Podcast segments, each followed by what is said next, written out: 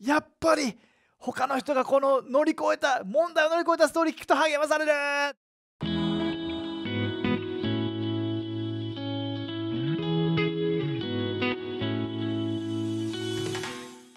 皆さんこんにちは。ライハース東京のたすけです。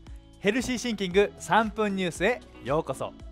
この動画ではあなたが素晴らしい人生を生きるために必要な健康的な考え方について聖書から3分で話していきます。やっぱり他の人がこの乗り越えた問題を乗り越えたストーリー聞くと励まされる。でこんな記事を見つけました。自殺の報道の仕方で人々の行動が変わる。2020年の夏は女子中高生の自殺者数が例年よりも高かったそうです。その原因の一つとして有名人の自殺をメディアが過度に報道してしまった。でそれが原因の一つだそうですそのような効果をウェルテル効果というそうです。記事にこうありました。そのような後追い自殺がなくなるためにはこの逆であるパパゲーの効果が必要だということです。パパゲーの効果とは自殺を踏みとどまった人の話を聞くことで自殺が減る、ね、そういう考え方です。確かにそのような乗り越えたストーリーって聞く必要ありますよね。俺たちも何かの問題がある時にそれを乗り越えた人のストーリーを聞く時に励まされると思います。あなたも何かに悩むために時にどうしますか？そのような時に持つべき俺たちの健康的な考え方は何でしょうか？記事にあ聖書にこうあります。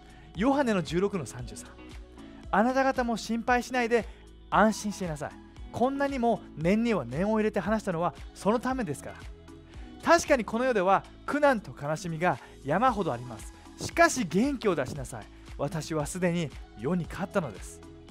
まず知るべきことはイエスは全てに勝利した。そういうことです。それが最初の希望です。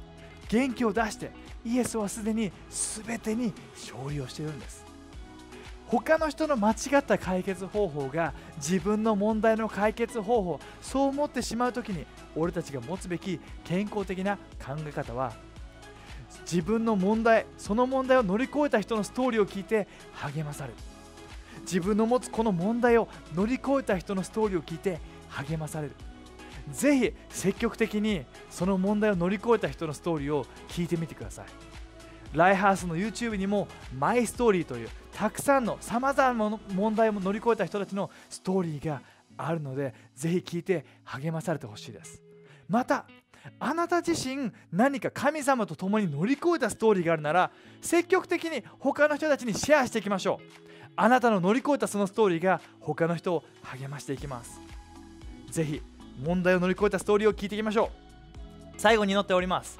神様俺たちは問題にぶつかります。そんな時に間違った対処法を聞くのではなくてそれを乗り越えた人のストーリーを聞いて俺たちが励まされることができるようにあなたが助けてください。イエスの名によって。アーメン。それではまた次の動画で会いましょう。またね。